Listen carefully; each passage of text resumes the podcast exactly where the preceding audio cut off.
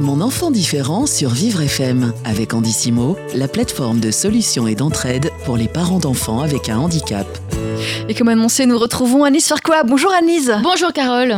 De quoi parlons-nous aujourd'hui Anis Farquois eh ben, Ce matin, on va parler du CRTLA, le Centre de référence des troubles spécifiques du langage et des apprentissages, qui est situé à Lyon. Et pour en parler, nous aurons le docteur Sybille Gonzalez, qui est euh, praticien hospitalier spécialisé en neurologie, chef de service adjoint et responsable de l'équipe du CRTLA, et Emmanuel Dussart, la maman de Edgar, lui-même atteint de troubles 10. Bonjour docteur, bonjour Emmanuel. Bonjour. Bonjour. Euh, alors, Emmanuel, est-ce que vous nous entendez? Oui, je vous entends. Alors, quelles sont les difficultés que rencontre Edgar au quotidien? Bonjour, Edgar est dyspraxique, dysphasique. Donc, il a une dysgraphie aussi associée à dyspraxie, avec des troubles de l'attention et de la mémoire. Donc, concrètement, il est handicapé dans sa vie de tous les jours sur l'automatisation du geste, euh, des problèmes de repérage dans l'espace, dans le temps, des difficultés à s'organiser, à comprendre euh, plusieurs consignes à la fois, à planifier les tâches. Et il est aussi en souci euh, dans les, la compréhension à l'oral, à l'écrit, quand le lexique est trop élaboré. Donc, il, a... évidemment, pardon. il a quel âge aujourd'hui, Edgar? Il a 14 ans. D'accord. Et en quoi ces difficultés ont une incidence sur votre vie de famille, votre vie au quotidien? Bah, Au niveau de la vie de famille, il faut l'accompagner. Le plus compliqué, c'est plutôt par rapport au parcours scolaire. Euh, aujourd'hui, Edgar est en troisième, il est en dispositif Ulysse, euh, mais il faut mettre beaucoup de un, dispositif assez sophistiqué autour pour l'accompagner et faire en sorte qu'il puisse apprendre comme un enfant, comme un, comme un autre. Donc c'est là où on l'accompagne beaucoup. Euh, donc voilà, c'est plutôt par rapport euh, à l'école, à l'environnement scolaire, euh, pour qu'il puisse grandir et devenir une personne comme une autre. Donc là, pour l'instant, il est dans un, dans un établissement scolaire tout à fait ordinaire Il est en collège, en inclusion. Le dispositif Ulysse euh, fait qu'il ne fait pas de maths, d'anglais et d'espagnol. Il est dans une classe avec un professeur spécialisé. Et pour le reste des cours, il est en inclusion et parfois avec euh, une, une AVS. Alors, docteur Gonzalez, ce sont des difficultés que vous connaissez bien puisque vous accompagnez les familles dans ce centre diagnostic pluridisciplinaire pour des troubles d'apprentissage. Oui, tout à fait. Ces centres ont été créés en, en 2001, ça fait bientôt 18 ans, euh, même plus. Euh, donc c'est un service hospitalier au sein des hospices civils de Lyon, les hôpitaux de Lyon. Euh, ce service donc euh, accueille les enfants en consultation et en hospitalisation de jour. Ils sont accueillis euh, pour euh, un temps euh, dans la journée, une demi-journée, une journée, par une équipe pluridisciplinaire qui est composée de, de, professions de santé, des professions paramédicales, des psychologues, des médecins, neurologues, neuropédiatres, médecins de rééducation service est implanté dans le service de rééducation pédiatrique des hôpitaux de Lyon. Euh, il y a aussi une équipe d'enseignants spécialisés pour les enfants qui sont au primaire, mais aussi pour le collège et le lycée. Également des éducatrices jeunes enfants qui accueillent les enfants euh, dans une salle de repos, salle de restaurant, euh, des auxiliaires de puériculture. Voilà, une trentaine de personnes donc qui accueillent ces enfants à la demi-journée ou la journée pour des. On, répondra peut-être un peu plus tard. Quels sont les objectifs de ce centre? Mais en fait, ce sont vous les accompagnez en plus de leur établissement euh, ordinaire. En fait, c'est pour euh, c'est pour un accompagnement plus spécifique alors, le, le, les missions des centres de référence ont été euh, ont été euh, dites dans, justement au cours de ce plan d'action interministériel de mars 2001. Les centres de référence ont vocation de préciser les diagnostics quand les situations sont complexes.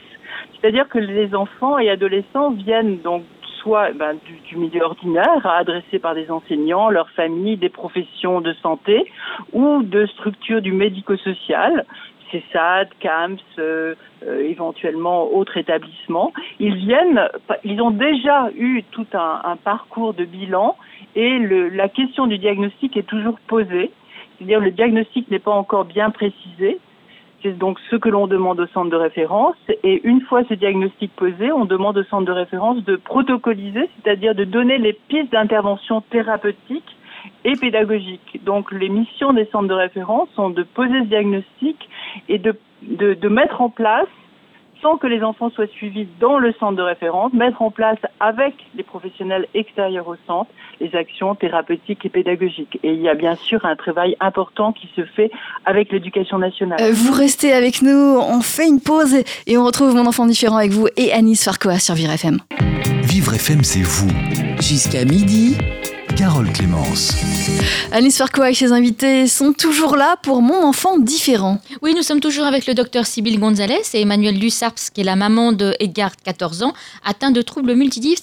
Alors, docteur Gonzalez, quel est le profil des, gens, des enfants que vous accueillez au centre de référence troubles spécifiques du langage et des apprentissages? Vous nous avez dit que c'était des enfants euh, qui n'avaient pas forcément encore de diagnostic. Bah, à partir de quel âge les parents commencent à s'inquiéter et venir vous voir?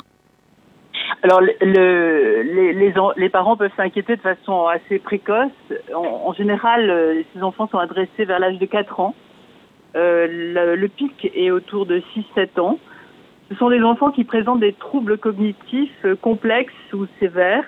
Et je rappelle que les, les troubles du, développement cognitif donc intéressent des fonctions comme le langage, la mémoire, l'attention, euh, les fonctions gestuelles, et qui vont se répercuter sur leurs apprentissages, qui peuvent se répercuter sur leurs apprentissages scolaires. Il est important de préciser aussi que ces enfants sont porteurs effectivement de troubles cognitifs, du développement cognitif, mais ils ont aussi d'importantes potentialités. Ils ont souvent des, dissociations de leur fonctionnement cognitif et le rôle du, centre, et accompagné par les autres professionnels qui suivent l'enfant, c'est de justement de pointer leurs particularités qui sont faibles, mais aussi leurs particularités qui sont fortes. Et c'est très important parce que j'imagine quand on est parent et même quand on est enseignant, on voit essentiellement les difficultés, on a du mal peut-être à déterminer, à déceler le potentiel de l'enfant. Et c'est là où vous jouez un rôle très important. Tout à fait, parce que les parents ont bien sûr très tôt hein, cette intuition que l'enfant est particulier, qu'il a un développement particulier, et nous on vient en appui hein, de leur de leur intuition qui est souvent euh, la bonne, et il faut faire valoir justement ces potentialités, mais aussi reconnaître les difficultés particulières qui peuvent entraîner des troubles d'apprentissage et qui peuvent aussi être mal compris et entraîner une mise à l'écart euh, de euh, l'enseignement ou euh, même parfois il y a des retentissements et même souvent des retentissements sur la vie sociale et personnelle de l'enfant hein, qui peut s'enfermer avec ses particularités, ses différences et qui peut avoir le sentiment de ne pas être compris, notamment par ses camarades de classe ou par d'autres personnes.